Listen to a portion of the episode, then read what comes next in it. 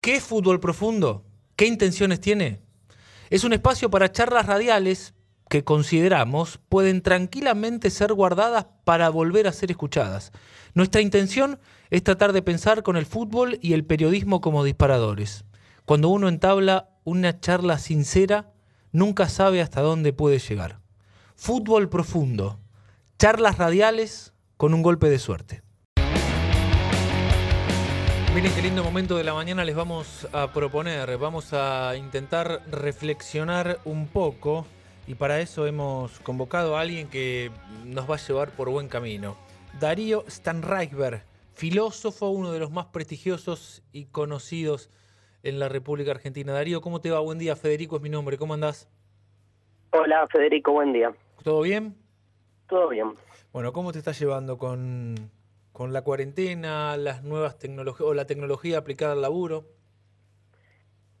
Raro, ¿no? Todo es una sensación así como de, extrañeza, de rareza, de cuando uno se detiene un poco eh, y piensa lo que está sucediendo, lo que está sucediendo eh, a nivel social y a nivel personal, te das cuenta, primero y principal, que todo lo que tenías planificado para el año eh, implotó por todos lados, que la misma idea de, del año explotó porque ya no estamos ni siquiera en condiciones de poder pensar este 2020 como un año más, este, y que uno está ahí como tratando de apearse ¿no? a, a, una, a una vida cotidiana que se desmembra por, por todos lados. Entonces, está buenísimo en ese sentido como desplegar así las distintas este, posibilidades que esto abre eh, y, después digo no hay una regla general no digo cada uno más o menos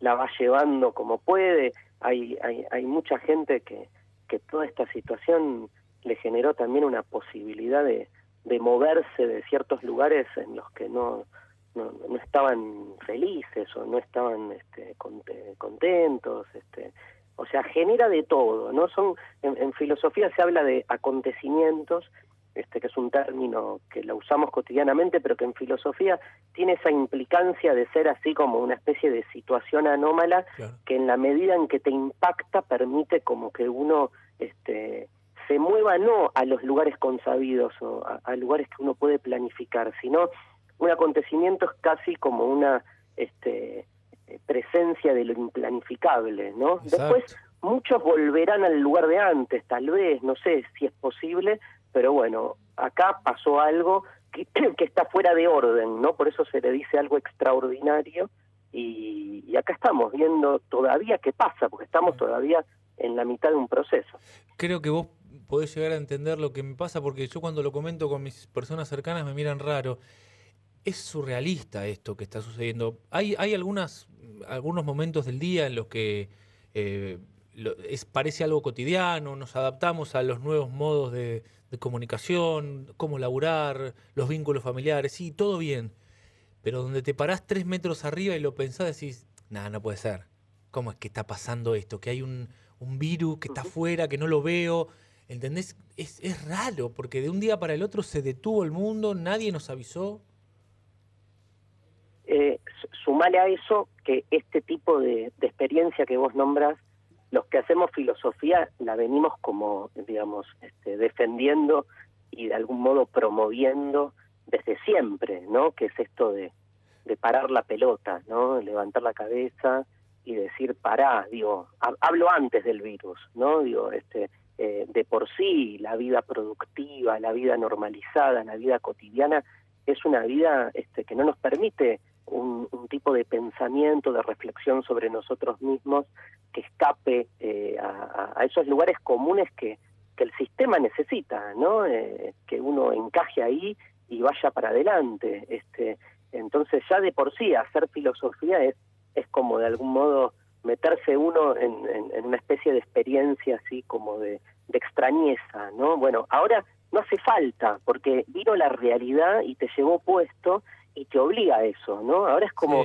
eh, se invirtió el esquema, este, vivimos un, una, un tiempo de extrañeza y lo que hacemos en general es tratar de aferrarnos a esa normalidad de la que proveníamos. Y entonces eh, increíblemente, este, como me decías vos en tu primera pregunta, tratamos de, eh, no sé, hacer productiva nuestra estancia en esta cuarentena y, seguimos poniendo el despertador todas las mañanas, cosa que no tiene ningún sentido, digo, este, salvo por alguna que otra obligación, pero digamos, el tiempo ya es otro, las relaciones vinculares son distintas, nuestra relación con nuestras prácticas también, este, o sea, es eh, al mismo tiempo que eh, es una situación no elegida y que moviliza muchísimo y tiene unas consecuencias este, obviamente este, muy graves en términos de, eh, economía, de, eh, en términos de subsistencia, porque también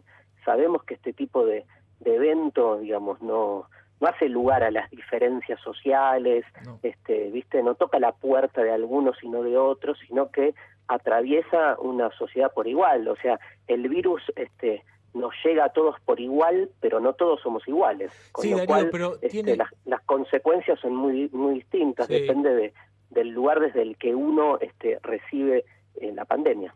Perdón que me, me, excité un poco y te interrumpí, pero lo que tiene el virus es también em, un rasgo de injusticia como todo, porque por ejemplo empezó siendo el virus de la clase media alta y la clase alta porque lo trajo la gente que viajó sin, sin ánimo de cargar ninguna culpa ¿Y ahora dónde está el foco? En, en, las villas, ¿no? Es que, sí, sí, sí, o sea, pero a ver, desde el principio sabíamos, este, y, más allá del virus, que cualquier explosión este, pandémica posible necesariamente en una sociedad desigual va a afectar siempre a los sectores menos favorecidos, ¿no? Por mm. eso la insistencia de muchos desde siempre por un una presencia del Estado, sobre todo en aquellos lugares este, donde más se necesita compensar esas desigualdades sociales.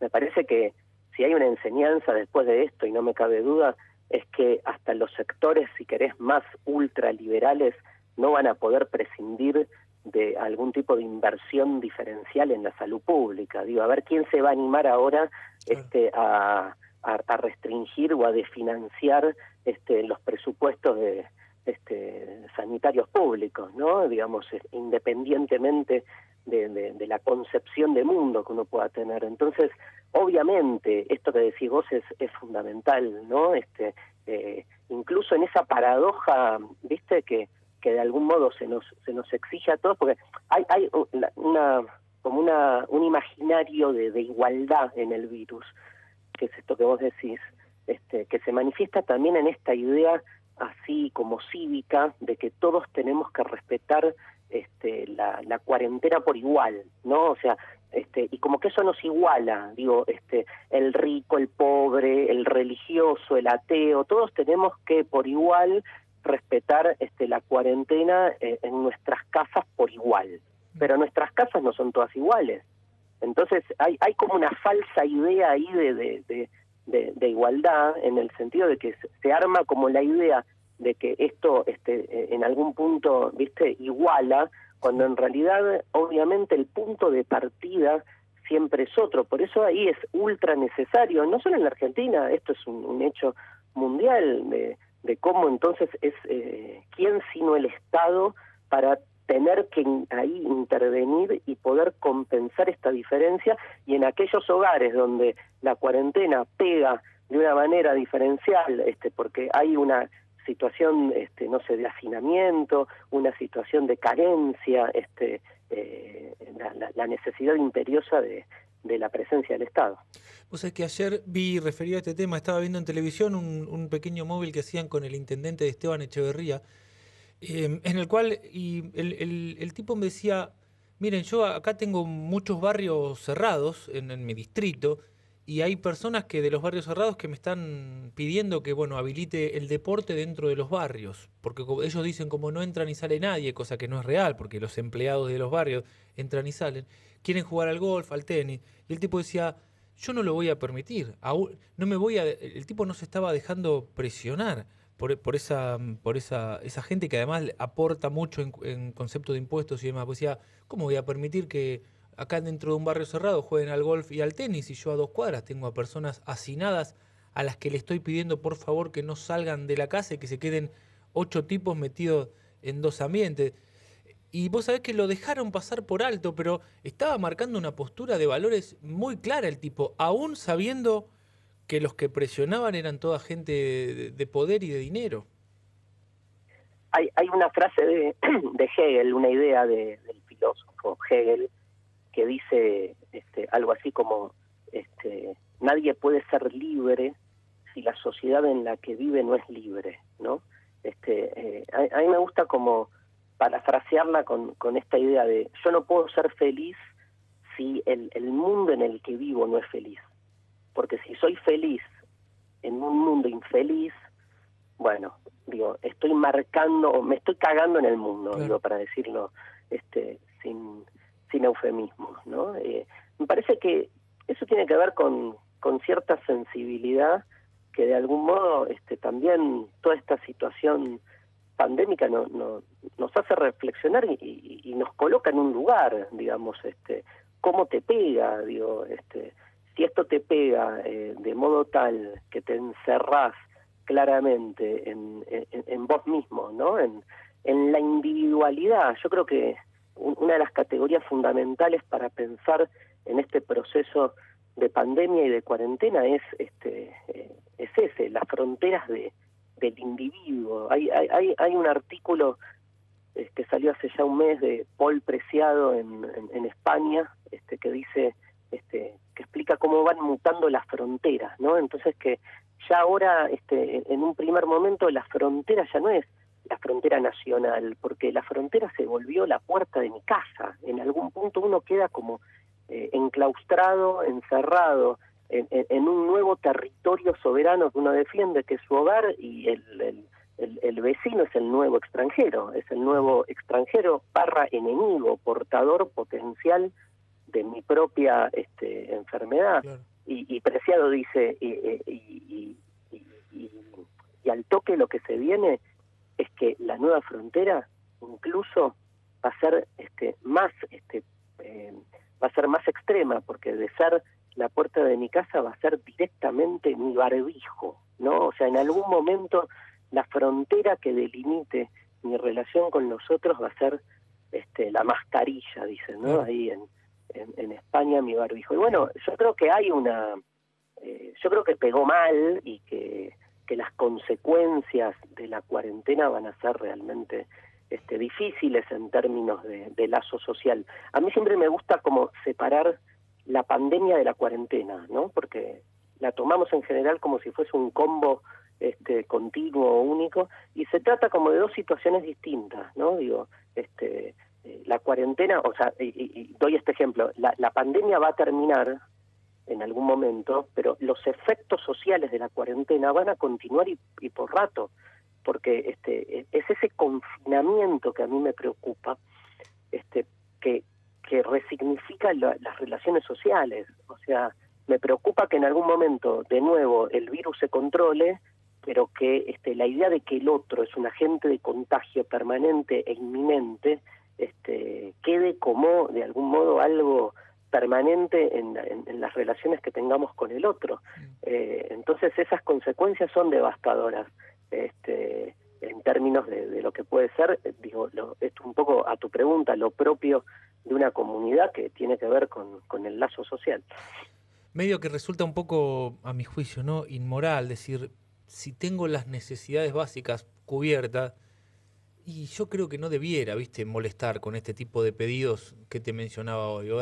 Tengo las necesidades básicas cubiertas, bueno, me mantengo al margen, no es momento para que las autoridades se ocupen de mí preferiblemente tienen que ocuparse de, las personas que no las tienen cubiertas. Y ahí es donde el rol del Estado vuelve a ser importante, como también mencionabas al principio. Vos sabés, que, sabés lo que creo yo, que es lo más, em, lo, que mayor incertidumbre genera todo esto, amén de, la cuestión de salud, es que nosotros, a nosotros nos formatearon, nos enseñaron que todo tiene un comienzo y, tiene un fin, ¿no? De hecho, la vida tiene un comienzo y un fin, pero los cuentos, qué sé yo, todo, los partidos de fútbol, acá no sabemos cuándo empezó y tampoco está el fin a la vista, o sea que estamos caminando ahí como si fuera eh, una, cosa a oscuras. La, incertidumbre de, de, de, hasta cuándo se extiende esta situación hoy obviamente es lo que no permite eh, ni planificar a, mediano plazo y, nos mantiene en una especie de estado de, angustia este, así eh, extendida, ¿no? Eh, obviamente, este, desde el momento en que uno sepa este, cuál es el plazo, la fecha de vencimiento, ¿no? de, de todo esto, me parece que puede uno reformularse bien en qué lugar está, cómo le pegó, hasta tomar decisiones.